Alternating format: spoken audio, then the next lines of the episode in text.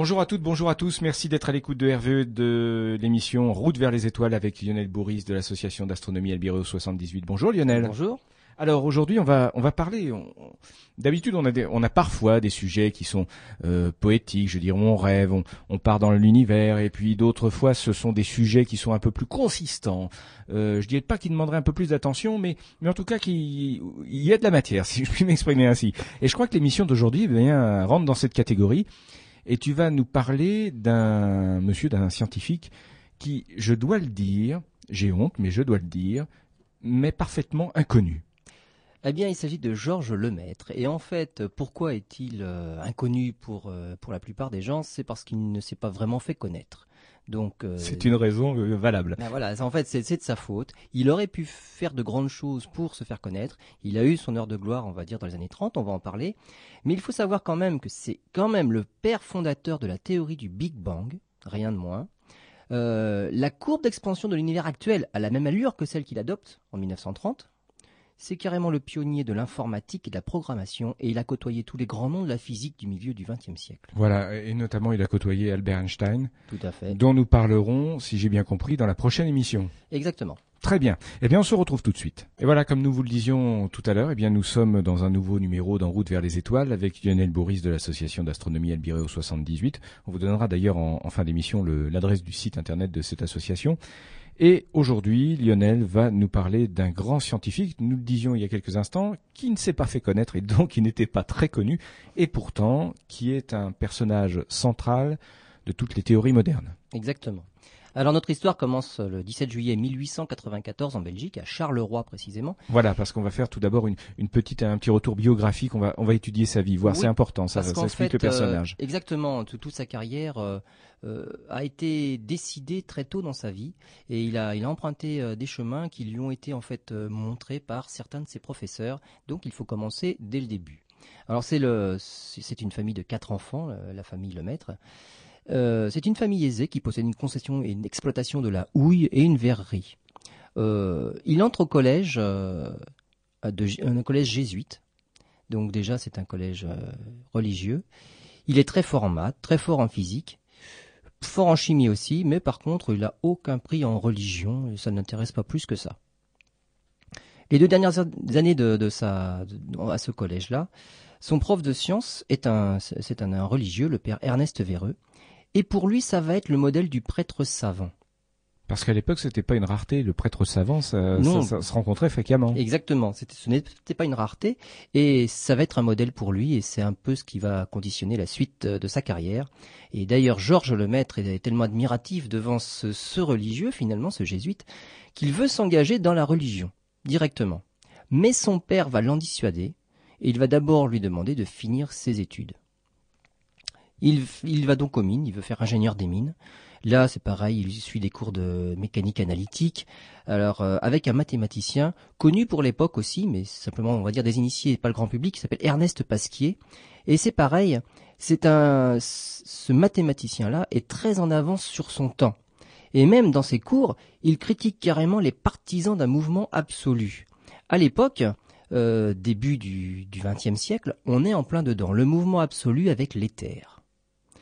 Et finalement, on peut revenir, on peut revenir un instant sur la signification de l'éther et du ce qu'était le mouvement absolu. Voilà. Alors, euh, on était à l'époque à la découverte des ondes, à la propagation des ondes, et on imaginait la lumière. La lumière, c'était quelque chose de, de, tout à fait mystérieux, et on imaginait que comme le son, le son a besoin de, de matière pour se propager, il a besoin d'atmosphère. Vous lancez un caillou dans l'eau, il y a une onde qui se propage, mais il y a de la matière, c'est l'eau. Eh bien, on pensait que la lumière, c'était pareil, elle avait besoin d'un milieu pour se propager. Et on avait inventé ce quelque chose qui était l'éther.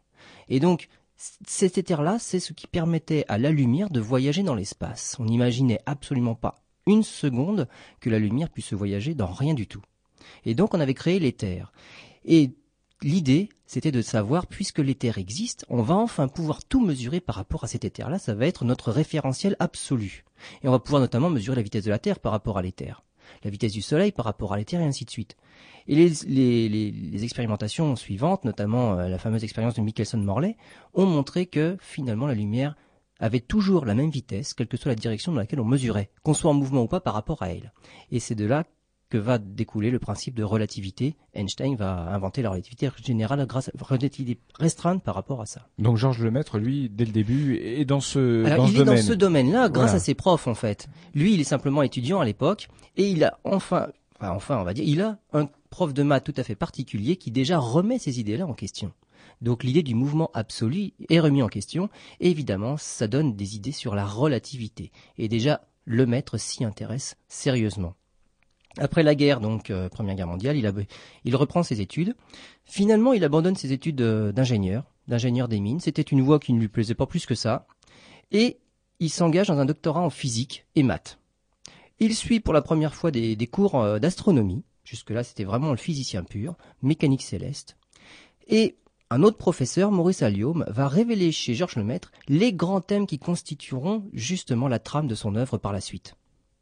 Il fait une thèse de fin d'études et Georges Lemaître choisit comme directeur de thèse Charles de la Vallée-Poussin.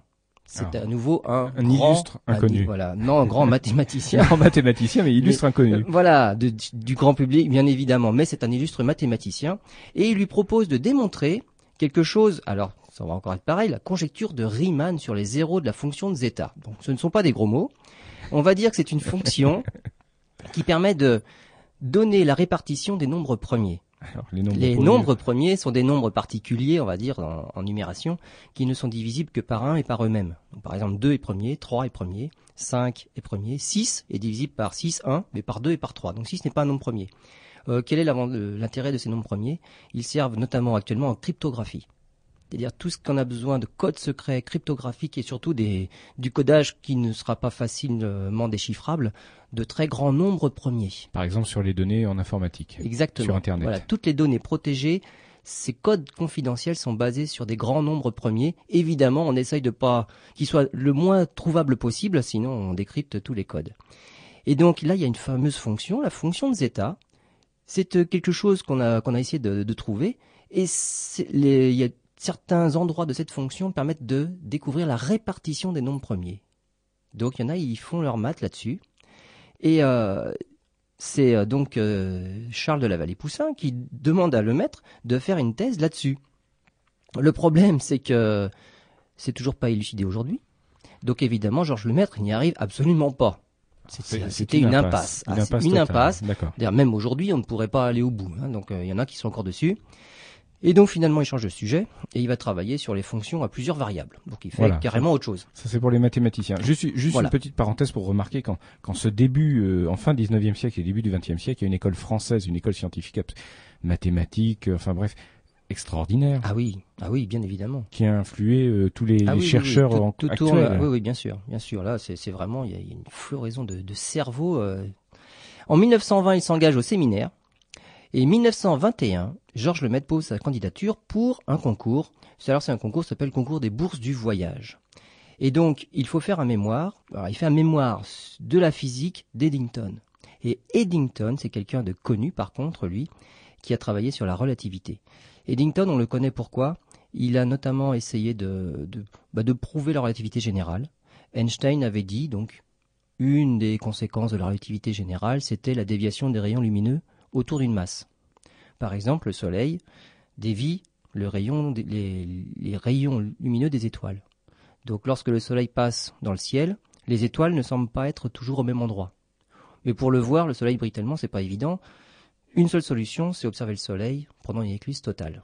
Et donc Eddington a fait partie euh, d'une expédition en Amérique du Sud, au Brésil, pour observer le Soleil pendant une éclipse totale et regarder si les étoiles qui étaient proches du Soleil pendant l'éclipse avaient toujours cette même position plus tard. Effectivement, Eddington a bien montré que les rayons lumineux étaient déviés comme l'avait dit euh, Einstein dans sa relativité générale. Donc, d'où vient euh, la relativité D'où ça vient Puisque justement, il va quand même travailler là-dessus. Première chose, il y, a, deux postulats pour la relativité. Premier postulat, c'est Galilée. Les lois de la physique se formulent de la même manière dans tous les référentiels d'inertie. Ça veut dire quoi? Ça veut dire que par exemple, lorsque je me sers un verre dans le studio, j'ai pas de problème pour viser le verre. Lorsque je me sers un verre dans un avion qui pourtant va rouler, va voler peut-être à 800 km heure, j'ai pas plus de problème. Voilà, c'est ça. ça Les lois de la bonne physique, illustration. Les lois de la physique sont les mêmes. Voilà, pareil dans un train, vous prenez le train, euh, Voilà. ça pose pas de soucis. Alors qu'on imagine, pourtant, je vais à 800 km heure, euh, je vais finir par louper le verre. Il y, a peu de chance. Il y a aucun problème. l'eau tombe de la même façon qu'on soit dans l'avion ou qu'on soit dans un studio. Donc c'est ce que veut dire Galilée.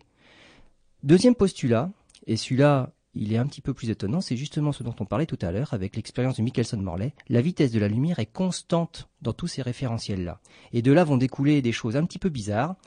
Justement, les mathématiciens, comme on dit, c'est constant dans tous les référentiels, ils s'intéressent, et ben, qu'est-ce qui se passe quand je passe d'un référentiel à l'autre? Ces formules-là, ces équations qui permettent de passer de l'un à l'autre, sont des équations qui ont été formulées, on va dire, par un Hollandais, qui s'appelait Lorentz. Et c'est les transformations de Lorentz qui permettent ça.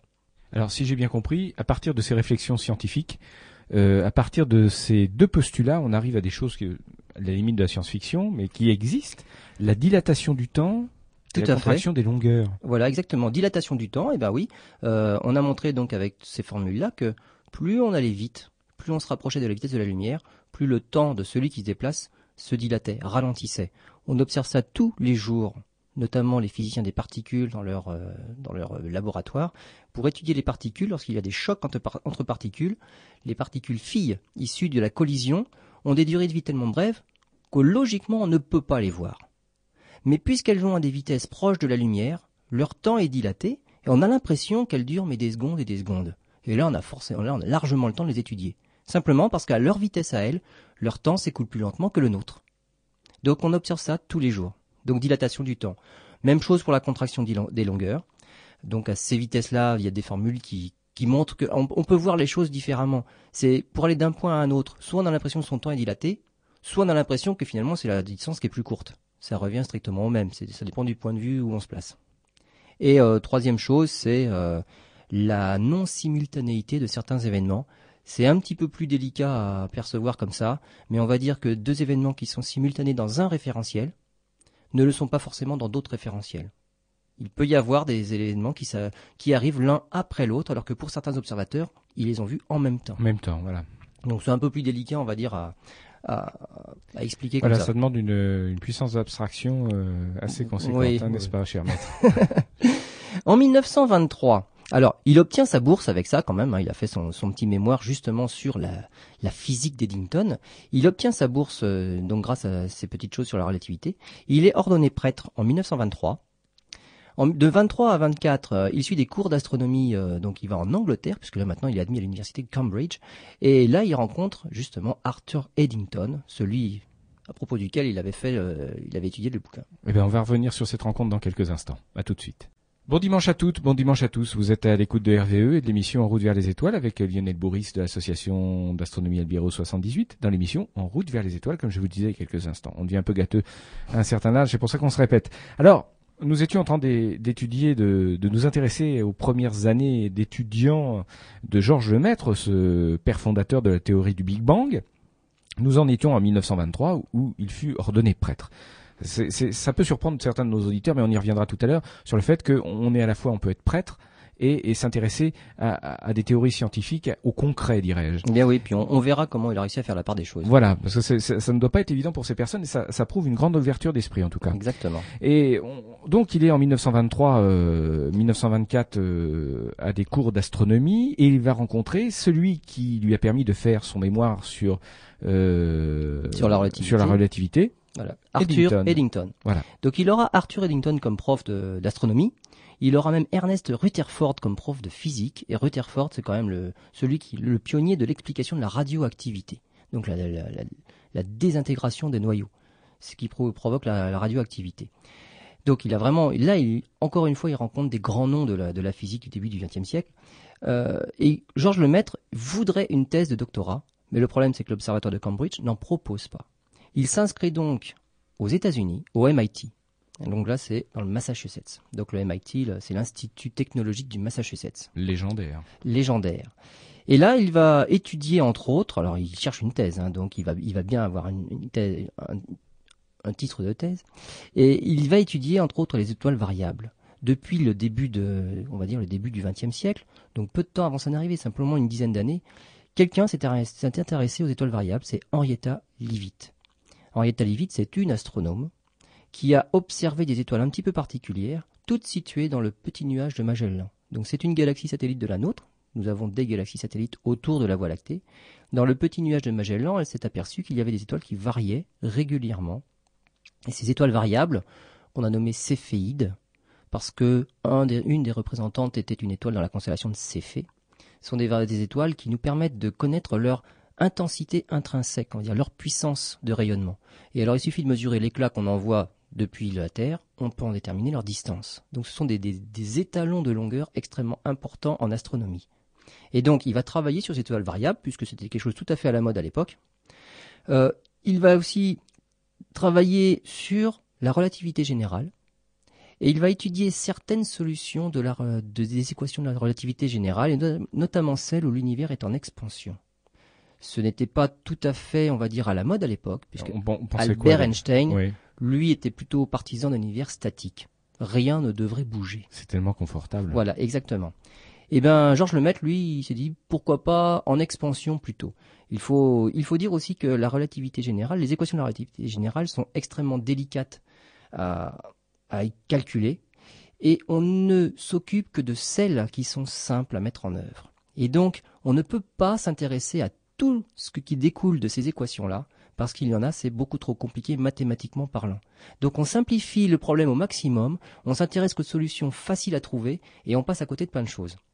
Donc en fait, on ne peut pas dire que bah, j'ai trouvé ça par la relativité, et suis trouvé ça, mais dans un cas simple. On ne doit pas pouvoir généraliser. Finalement, il va quand même faire une thèse en relation avec l'astronomie, et il va étudier le champ gravitationnel dans une sphère fluide homogène. Donc par exemple une étoile. Voilà, j'allais demander des précisions parce que là j'avoue que j'étais un peu dépassé. Une sphère fluide homogène, on peut dire c'est une boule, c'est une étoile, donc c'est du gaz, et il va étudier le champ de gravitation dans cette sphère-là. Pourquoi? Parce que un Allemand avant lui, Karl Schwarzschild, avait montré qu'au-delà d'une certaine masse, c'est-à-dire plus l'étoile est massive, plus la force de gravitation en son centre est importante. Évidemment, il va exister un rayon limite où justement au milieu, ça va être tellement important que ça va tendre vers l'infini. Et ça, en physique, on n'aime pas. On appelle ça une singularité. On ne peut pas savoir ce qui se passe au centre puisque ça n'existe plus. Il n'y a plus de valeur, c'est l'infini. Donc on n'aime pas ça. Et donc ça, ça a donné naissance justement à un rayon limite, le rayon de Schwarzschild. Euh, et au-delà de ce rayon-là, eh ben l'étoile s'est carrément désintégrée pratiquement, ça forme un trou noir. Donc c'est un peu la, la base de, de la formation d'un trou noir. Mais il, il, explique, enfin, il, explique pas mal de choses en fin de compte, si j'ai bien compris, la relativité, ah, bien sûr, euh, donc dilatation du temps, des distances, et puis en même temps, euh, il donne déjà une piste euh, pour expliquer ce qu'est un trou noir. Alors ça, c'était Schwarzschild qui avait, qui avait oui, oui, non, mais ça. Je veux dire, dans, dans l'ambiance, oui, j'ai bien ah compris, mais lui, il, exploite également ses, ses, travaux, il les étudie. Évidemment, évidemment. Là, et là, on est vraiment que dans la dans la théorie parce qu'on n'en a pas encore trouvé des, des as, de tels astres, on n'en a pas encore trouvé. C'est vraiment, ils existent sur le papier. On, le dit à chaque émission, mais c'est assez surprenant de voir ce que l'esprit humain est capable de prévoir et, et, d'anticiper sur, sur la réalité. Mais c'est simplement, par la théorie. Et non, c'est lorsque lorsqu'on est bon en maths, c'est les équations qui le disent. À nous de savoir exploiter les résultats. Oui, oui, d'accord. Mais qu'est-ce qui pousse à, à chercher dans ce sens alors qu'en fait le problème ne se pose pas? Le problème se pose. On cherche à, à modéliser les étoiles. En modélisant les étoiles, on a trouvé, on va dire, une équation qui modélise l'étoile. Après, on va essayer de faire vivre l'équation en faisant varier les paramètres. Et on se dit, si ça, ça vaut ça, hop, on obtient ça. Et en faisant bouger les paramètres, là, on, voyage dans un univers tout à fait nouveau, où on va découvrir des choses auxquelles on n'aurait même pas pensé au départ. Et ces choses-là, après, ben, on se dit, mais est-ce que ça existe? Et donc, ces étoiles-là, qui sont tout à fait banales au départ, si on fait varier leur rayon et leur masse, on arrive à une conclusion, c'est certaines étoiles sont tellement massives que même la lumière ne peut pas s'en échapper alors on appelle ça un trou noir. Y en a-t-il réellement dans l'espace? Donc à l'époque, c'était tout purement théorique. Il a fallu attendre des années pour en trouver. Mais pour, Georges Lemaître, qui avait justement euh, étudié tous ces travaux, euh, c'est quelque chose, une question qui se posait plus. Exactement. Et surtout lui, il va un petit peu complexifier le problème. C'est que Schwarzschild, il s'était intéressé à une sphère homogène, une sphère fluide homogène. Le maître, lui, va s'intéresser à une sphère, une, une sphère fluide inhomogène, c'est-à-dire avec des condensations. Et là, on voit tout de suite si au lieu de se faire, on, si au lieu de l'imaginer comme une étoile, cette sphère fluide, on dit c'est carrément l'univers en entier. Et les condensations vont représenter des galaxies, des amas de galaxies. Il est déjà en train d'étudier justement la formation de l'univers et comment la construction de l'univers.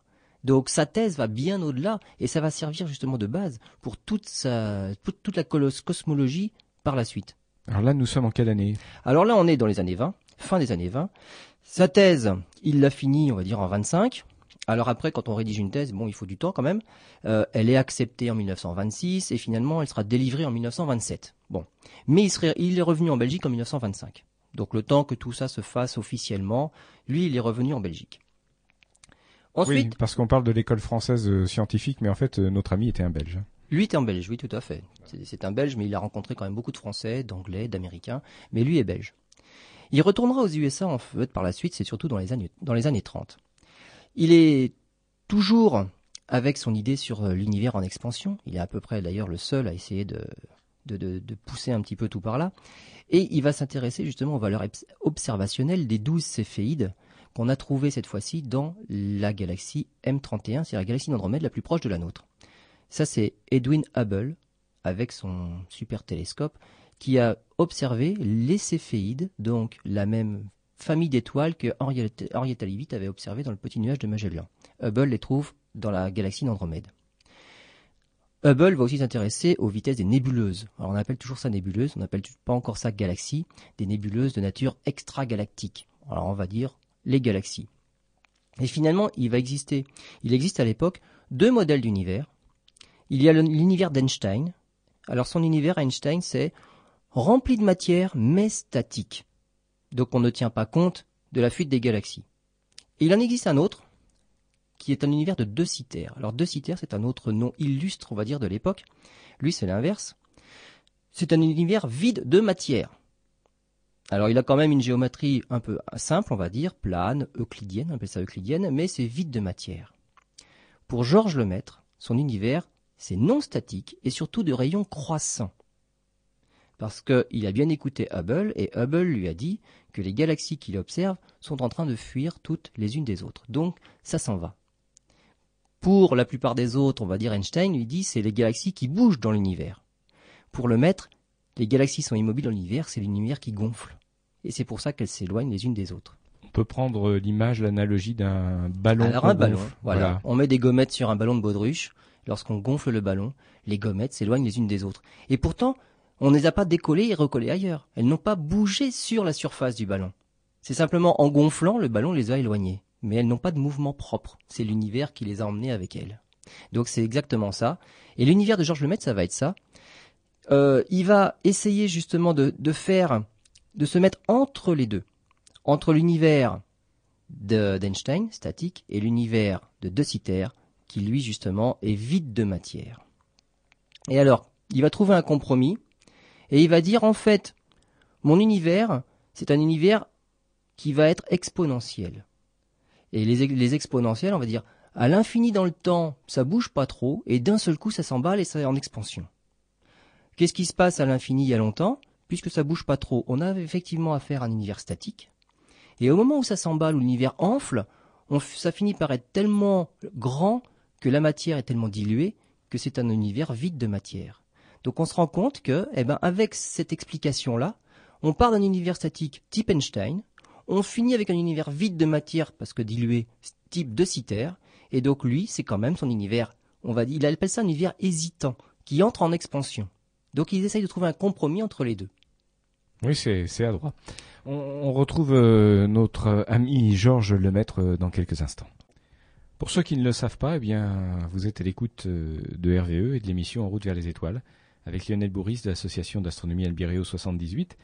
Il y a quelques instants, on était en train de, rentrer dans le vif du sujet, de ce sujet qui a passionné ce, grand scientifique Georges Lemaître, sans doute inconnu pour euh, beaucoup d'entre vous, et n'ayez pas honte, c'est normal, il ne cherchait pas à se faire connaître, comme nous l'a dit Lionel Bourris tout à l'heure. Enfin bref, nous étions en train d'étudier quelques instants l'expansion de l'univers, euh, ce qui me fait dire, si j'ai bien compris ce que Lionel a dit, ce qui me fait dire que d'ici quelques milliards, centaines de milliards d'années, euh, l'univers sera mort. Puisque en fin, de, en fin de compte, il n'y aura plus de matière. Voilà, bah ça c'est dans, dans les idées de, de le mettre à l'époque. Hein, voilà, mmh, c'est ça. Tout à fait, ça finit par un univers de densitaire, vide de matière, densité nulle, donc voilà. Tel, tellement dilué dans l'espace que de toute façon, tout, tout va être euh, dilué. Donc il y aura, il y aura, ce sera vide de matière, exactement. Donc on en était à son univers. Finalement, son univers, il va trouver un petit défaut, c'est que pour coller l'univers d'Einstein qui doit rester statique, c'est pas évident. Imaginez un couteau que vous, voudriez faire tenir en équilibre sur la pointe. Même si vous y arriviez, la moindre perturbation le ferait tomber d'un côté ou de l'autre. Et eh bien pour, pour le maître, c'est exactement ça l'univers statique d'Einstein. La moindre instabilité provoquerait quelque chose, dans un sens ou dans l'autre. C'est impossible d'obtenir la stabilité parfaite. C'est intéressant ce que ce qui est dit là, parce qu'en fait, on a dans, dans l'imagerie populaire Einstein qui est précurseur, qui qui battait des idées reçues, et puis en fin de compte, il est parti. Il était aussi dans, dans la logique de l'époque. Il, il, croyait à certaines choses, l'univers statique, et puis en fin de compte, bon, il a changé bien après. Sur beaucoup de domaines, exactement. Il avait quand même ces fameuses euh, grandes lois les, sur la relativité restreinte générale qui ont permis à d'autres de faire plein de choses. Ça, on peut pas lui, lui retirer. Mais lui-même, ses idées, il était un petit peu, euh, on va dire, bah, il avait des idées bien, bien déterminées, quoi. Voilà, on va pas, on va pas commencer à faire une émission sur Einstein. Non, Ça, ça, sera la semaine prochaine. Exactement. On va, on va continuer l'émission sur Georges Lemaître, qui, qui a bien inspiré Einstein. Alors, Georges Lemaître, puisqu'il a montré que l'univers d'Einstein statique n'était pas possible, puisque la moindre instabilité, inhomogénéité provoquait quelque chose, s'est rendu compte que si l'univers devait être statique au moment où on parle, ça veut dire qu'il aurait dû être statique depuis un temps infini, ce qui est purement impossible. Comme il y a des galaxies dans l'univers, ce sont des points d'inhomogénéité, eh bien, seule chose pour que ça en soit comme ça, c'est qu'il y a eu un commencement. Et c'est la première idée, première fois que l'on parle d'un commencement pour l'univers, et le maître a dit c'était l'atome primitif. Donc il y a eu un commencement, c'est en expansion. Et ça, c'est ce que l'on observait à l'époque. Et là, ça change beaucoup de choses. Euh, puisque c'est la première fois qu'on parle d'atome primitif, de commencement. On n'a pas prononcé Big Bang encore, puisque ce seront les détracteurs de ceux qui sont justement à l'origine de ces thèses-là qui vont eux-mêmes prononcer le mot de Big Bang. On est au début des années 30, et là le maître, avec toutes ses idées, commence vraiment à être connu. Et aux USA, il va faire beaucoup de voyages, de nombreux allers-retours entre USA, Europe. Il va gagner de nombreux prix. Il va recevoir la médaille Mendel. Ça, c'est le père de la génétique qui avait fait ça. Et Georges Lemaître est premier prêtre à, à, recevoir ce, prix-là. Le prix Francky en 1934 des mains du roi des Belges, Léopold III. Le prix Janssen, là c'est la SAF, la Société astronomique de France, qu'il il aura en 36. Et si on regarde qui l'avait eu avant lui, Eddington lui-même en 28, Harlow Shapley 33, De Sitter justement avec son univers en 34, et donc le maître en 36. À cette époque-là, il devient chanoine. Oui, il continue sa, carrière ah, tout à fait. Euh, religieuse. Il a, il a une telle renommée. Oui, sa carrière religieuse en parallèle. Il, fait la messe le dimanche, donc il continue sa carrière religieuse. Et il a une telle renommée que même euh, Roosevelt, le président des États-Unis lui-même, lui demande conseil. Donc ça, on était en 1935. Il y avait un petit problème, donc quand il était aux États-Unis, il a rencontré évidemment Albert Einstein. Et avec Albert Einstein, ils partaient souvent en promenade tous les deux, et ils discutaient de problèmes cosmologiques. Et il y avait un tout petit point sur lequel il, ça marchait pas entre eux, c'était cette constante cosmologique qu'Einstein a mis dans ses équations. J'imagine euh, les, journées ou les soirées de discussion, sans doute passionnantes, mais amusantes, ça c'est un autre sujet. Hein.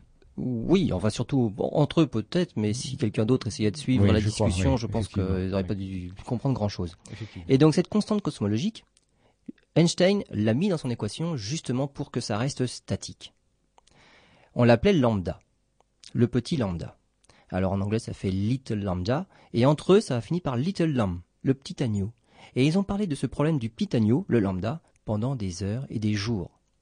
Lorsque Edwin Hubble a montré que l'univers était en expansion, Einstein a tout fait pour essayer de s'en débarrasser puisque lui l'avait mis pour rendre l'univers statique et on avait la preuve qu'il ne l'était pas. Donc Einstein pour Einstein, c'était justement le problème. Il fallait s'en débarrasser. Mais le problème, c'est que les autres, Eddington, il veut la garder. C'est pour lui la grandeur fondamentale de la physique. Georges Lemaître, il y tient aussi. Elle permet déjà de régler la phase statique de l'univers, c'est-à-dire le commencement, la durée de ce commencement-là. Et justement, cette durée de commencement va permettre de donner un âge à l'univers. Au début, avec Hubble, on arrive à un âge de 1,7 milliard d'années. Là, ça pose un problème parce qu'à l'époque, les géologues commencent à mesurer l'âge des roches terrestres. On est à peu près dans cette région-là aussi. Il est impossible que l'univers soit plus jeune que les plus vieilles roches terrestres. Donc là, il y avait un souci. Mais c'est pas grave. Eh ben, on va pouvoir régler l'âge de l'univers avec cette constante-là. Elle va finir par servir à quelque chose. Et cette constante lambda, là, elle a aussi une valeur, une autre valeur, c'est qu'elle permet de régler la force répulsive qui contrebalance la gravité dans l'univers. C'est-à-dire C'est-à-dire que l'univers est en expansion, il est plein de matière, donc ça veut dire logiquement la matière ça attire. Donc cette expansion devrait s'arrêter à un moment donné eh bien, la constante lambda est là pour l'empêcher de s'arrêter et donc l'empêcher de finir en big crunch, par exemple. Et ce que l'on observe nous actuellement, et notamment là depuis quelques années, avec les nouvelles, de nouvelles supernovas qu'on a découvertes au fin fond de l'univers, cette, expansion est en train de s'accélérer. Il y a une force qui accélère l'expansion. Cette constante lambda là, alors là, elle est bien pour ça. À l'époque, évidemment, on ne pouvait pas l'imaginer, mais elle est parfaite. Et donc, pendant toutes ces années 30, il va discuter comme ça avec Albert Einstein et il va essayer justement d'affiner un petit peu l'âge de l'univers. Les observations de Edwin Hubble vont montrer que les galaxies sont regroupées en amas et les amas de galaxies sont regroupés en super amas. Il y a une sorte de hiérarchisation, d'organisation de, de la matière dans l'univers. Ça se fait pas comme ça au hasard. Oui, voilà, c'est ce que j'allais dire. C'est une organisation logique. Voilà, les, galaxies ne sont pas saupoudrées et on va, on va, la densité n'est pas la même d'une région à une autre. Elles sont réparties en groupes. Et finalement, quand on regarde comment sont répartis ces différents groupes-là, à grande échelle, on se rend compte que ça forme une toile d'araignée. En gros, c'est une toile. Il y a des grands vides de matière entre les filaments sur le long desquels sont groupés les amas de galaxies et les galaxies. Et donc, Georges Lemaître avait eu une idée. Ces amas-là, il leur faut du temps pour se former. Ces amas de galaxies. Il faut leur laisser le temps de se former. C'est le degré de hiérarchie absolue. Et il suffisait donc pour lui de compter le nombre d'amas que l'on voyait pour avoir une idée sur l'âge de l'univers. Donc il a essayé de trouver une formule qui lui permettait de lier l'un à l'autre, et on arrivait à un âge de l'univers de 5,6 milliards d'années. C'était nettement mieux que les 1,7 du départ. Actuellement, on en est à 13,8. Et là, c'est une valeur définitive, on a fixé ça à 13,8. Oui, voilà, là, ça bougera plus. Finalement, Einstein va abandonner la cosmologie. Euh, Einstein, Georges Lemaître, va abandonner la cosmologie parce que bah, ça l'intéresse plus. Il se rend compte, lui, qu'il a atteint bah, le bout de sa pensée et que finalement il changera plus rien. C'est assez amusant. Son univers à lui, voilà, l'univers est en expansion, il a tout expliqué et pour lui, il est au bout, il n'y aura plus rien à faire. Voilà. il l'a compris, il a compris sa théorie. Euh, du les autres, à eux de la comprendre, à leur rigueur, ils passent à autre chose. Voilà. Donc il, va abandonner, il va délaisser la, cosmologie et toutes ces histoires de, de naissance de l'univers aux autres et va s'intéresser à autre chose qui l'a toujours passionné, c'est le calcul, le calcul numérique. Alors comment va-t-il arriver au calcul numérique? Par le biais des rayons cosmiques notamment. C'est une grande énigme aussi ça. On est bombardé de rayons cosmiques sur Terre, et alors on aimerait notamment savoir quelle est leur origine. Alors, avant de poursuivre plus longtemps, plus loin dans ce sujet, euh, on vient de parler de calcul numérique. Pour moi, ça va. si on calcule, ce sont des chiffres. Euh, qu'est-ce que ça veut dire calcul numérique? Ça veut dire qu'il y a d'autres formes de calcul? Alors, il y a le calcul numérique, il y a le calcul analytique. Voilà. Alors, le calcul analytique, euh, on va prendre un exemple. les, physiciens ou même en, labo de, physique au lycée, on peut étudier des mouvements. Le mouvement de corps, sur une table, on va dire à coussin d'air, on peut lancer des objets qui, émettent des petites euh, étincelles et on peut noter régulièrement on note la position des objets et on voit l'évolution de leur position dans le temps. On peut tracer une courbe d'évolution de la position et on peut même obtenir une fonction. La fonction qui donnera la position d'un objet en fonction du temps. Alors ça c'est bien parce qu'après on peut se dire, eh ben si le temps vaut vaut 10, on est à telle distance, si le temps vaut 20, on est à telle distance, on peut faire tout ce qu'on veut après, on peut extrapoler. À partir de cette fonction-là qui décrit la position dans le temps, on peut essayer de se dire, mais et la vitesse? Qu'en est-il de la vitesse? Il y a une fonction mathématique qu'on appelle une intégration, donc on voit ça, euh, les, mathématiciens, on va dire, en terminal de, terminal S, on fait les intégrales. Et donc, si on intègre cette fonction qui donne la position, on trouve une autre fonction qui donne la vitesse. C'est-à-dire que cette fois-ci, pour un temps t, je peux savoir quelle était la vitesse instantanée de mon objet. Il y a cette même fonction si on intègre à nouveau. Allez, on intègre une deuxième fois, on arrive à l'accélération. Pour t, on sait exactement quelle était l'accélération de mon objet. Et une accélération provient d'une force. Donc simplement, vous voyez, en grimpant deux étages, je suis parti de bah, juste le relevé de position de mon objet. J'arrive au deuxième étage, j'ai intégré deux fois, je sais d'où venait la force qui lui a donné ce mouvement. Et les forces en physique, ben, c'est ce qu'il y a de fondamental. On veut savoir, mais il a été mu sous quelle force?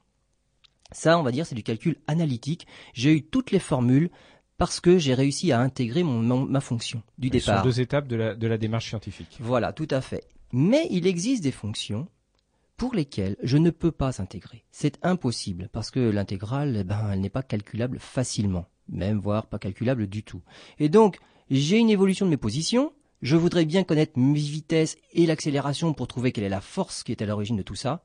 Mais le problème, c'est que je ne peux pas le faire, je n'ai pas de fonction pour. Et donc là, il va falloir faire du calcul numérique à la main pratiquement. Et là, je vais juste avoir des valeurs pour des temps précis et j'aurai pas une vision globale du phénomène.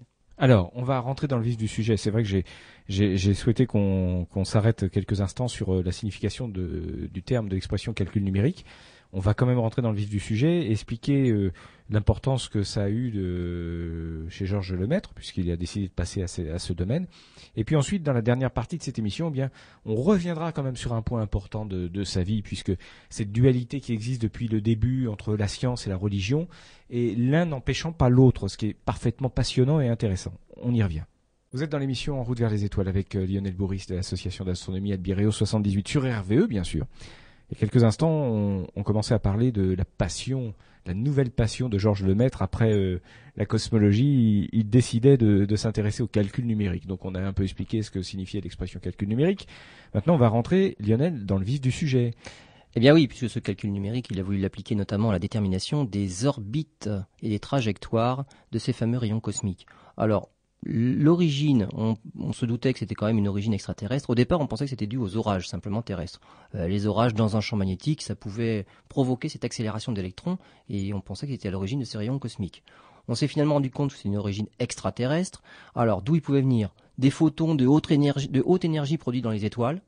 Le problème, c'est que on s'est rendu compte que c'était un rayonnement qui venait d'un peu partout et pas forcément des étoiles les plus proches. Donc ça, c'était pas bon non plus. Et Aujourd'hui, de toute façon, c'est toujours pas vraiment élucidé. C'est probablement des supernovas de notre galaxie, sauf pour les rayonnements les plus énergétiques, on ne sait même toujours pas d'où ça vient. Georges Lemaître va donc s'intéresser justement à leur trajectoire de ces, euh, rayons euh, cosmiques-là. Et finalement, eh ben, il va se passer quelque chose, c'est que à l'époque, à la main, ça devient quand même très délicat de pouvoir faire tous les calculs et il va être le pionnier, on va dire, dans l'utilisation des ancêtres des ordinateurs. Voilà, des grosses machines à calculer. Hein. Alors à l'époque, c'était des machines électromécaniques. Oui, oui, Alors il fallait euh, soit des cartes perforées, euh, soit placer des, petites épingles un peu partout pour programmer ça, on va dire correctement. Donc c'était pas évident. Puis c'était gros, ça prenait plusieurs pièces, ah, voire une pièce entière. Ah, voilà, c'était immense. Il en a fait installer, donc il était, il était en Belgique, euh, il était revenu en Belgique à cette époque-là, et dans le, le collège des Prémontrés, donc à Louvain, au, dans le grenier il avait fait installer donc une de ces, euh, de ces monstres électromécaniques pour pouvoir faire ses calculs sur les trajectoires des rayons cosmiques.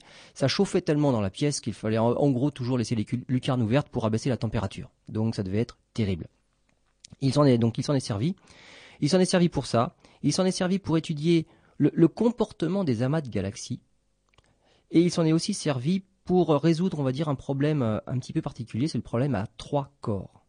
C'est-à-dire que lorsqu'il y a deux corps, en orbite l'un autour de l'autre, c'est toujours le plus léger qui est en gros en orbite autour du plus lourd. Lorsqu'il y a trois corps, là ça devient beaucoup plus compliqué, et finalement il n'existe plus d'orbite stable.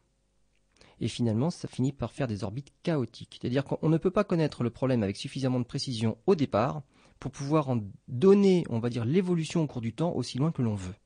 Si on veut si on veut une très grande précision dans le temps, il faudrait connaître les, conditions initiales avec une extraordinaire précision, ce qui est impossible, c'est ce qu'on appelle justement le chaos. Voilà. Donc il y a un moment où on ne peut plus rien déterminer du tout.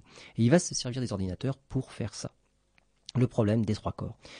Donc il va être le pionnier même dans le langage informatique il va se mettre à l'algol. Alors avant l'algol, il va se mettre au langage machine carrément, parce que l'algol, hein, pas l'alcool, hein, faut le préciser. l'algol avec un G. avec un G. Tout à fait.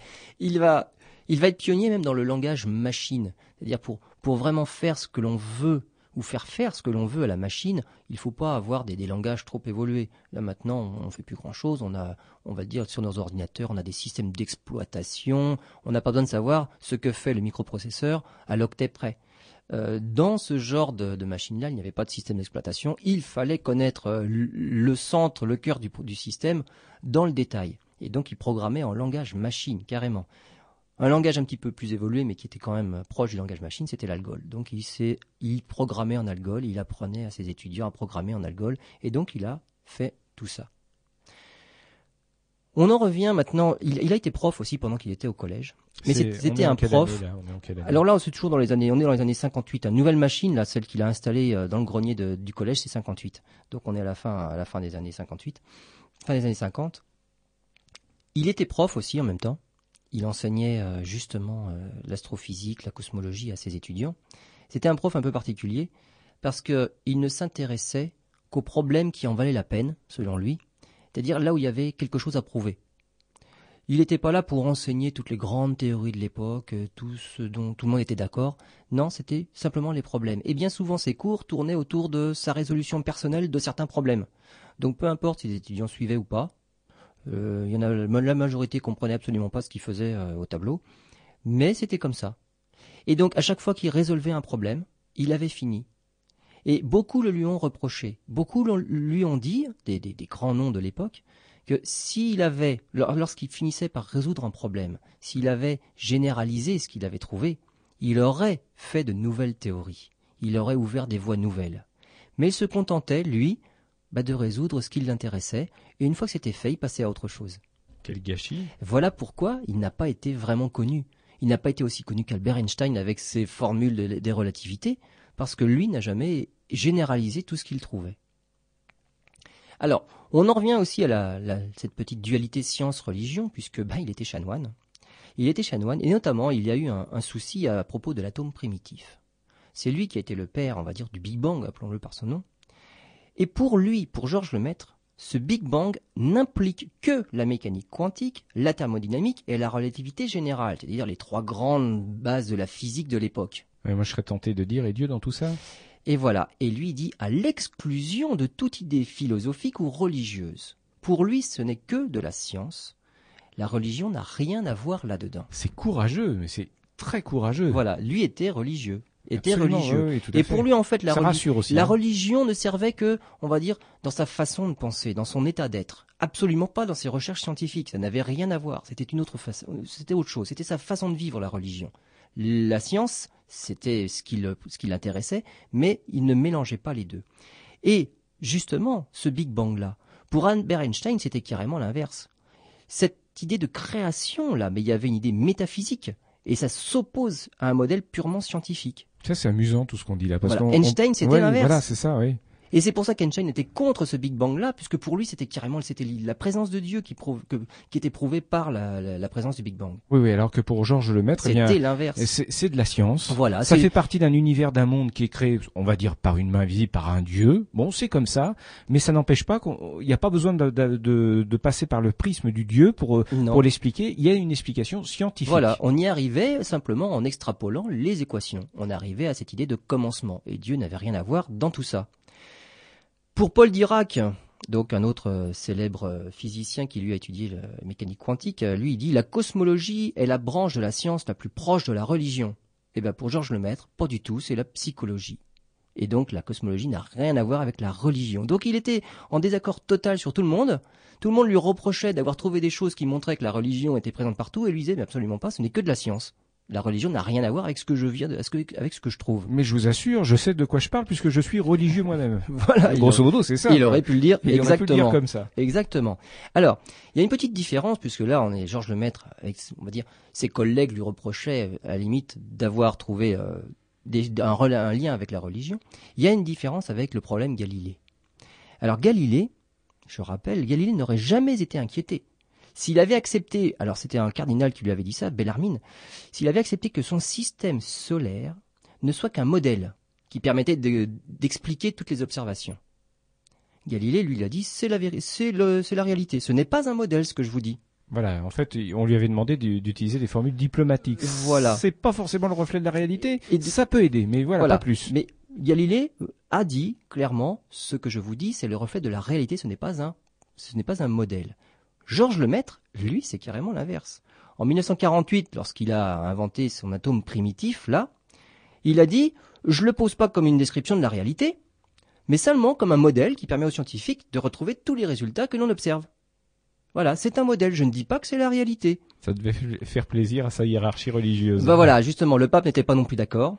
Et justement, le pape, euh, il va avoir quelques, on va dire, quelques petits incidents avec le pape, qui était Pie XII à l'époque, le pape va faire plusieurs déclarations, justement dans le sens d'Albert Einstein, pratiquement contre Georges Lemaître.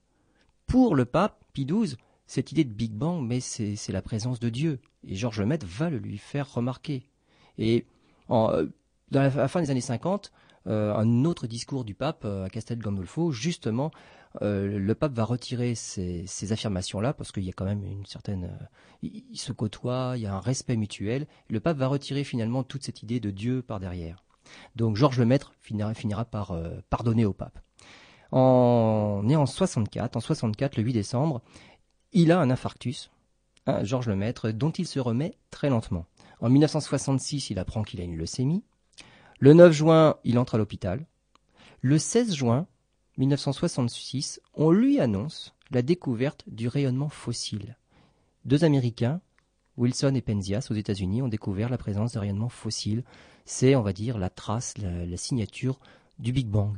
Et donc, en 1966, le 16 juin, alors qu'il est à l'hôpital, il a enfin pratiquement la preuve de tout ce qu'il a avancé jusque-là. Lui pensait que c'était, ça venait des rayons cosmiques, donc ce ne sont pas les rayons cosmiques, là, le rayonnement fossile, mais c'est quand même une idée de Georges Lemaître qu'il a enfin prouvé. Et le 20 juin 1966, il meurt. Il meurt après avoir su que ses théories euh, cosmologiques étaient, étaient fondées. Exactement. Voilà. Et comme je disais au tout début, l'univers, le, le modèle d'univers que l'on a actuellement est toujours les idées qu'avait Georges Lemaître au début des années 30. Et c'est pour cette raison, et il a dit qu'il avait délaissé la cosmologie au profit bah, d'autres choses, le calcul, euh, parce qu'il n'y avait plus rien à faire dans ce domaine-là.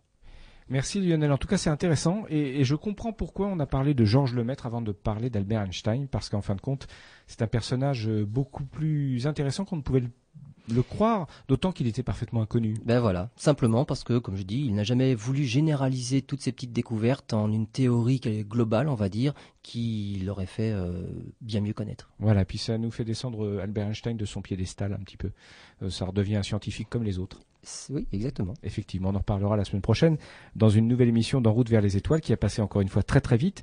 Merci Lionel. Euh, vous pourrez, je vous le rappelle, à partir de lundi, eh bien réécouter cette émission en, en, téléchargement sur le site en ligne, sur le site radio-rve.com. Vous pourrez l'écouter, la réécouter, même la télécharger si vous avez envie de l'écouter chez vous et de revenir sur certains points. On termine Lionel en rappelant euh, l'adresse euh, du site de l'association Albireo 78. Eh bien, vous pouvez nous retrouver donc sur internet au www.albireo78.com.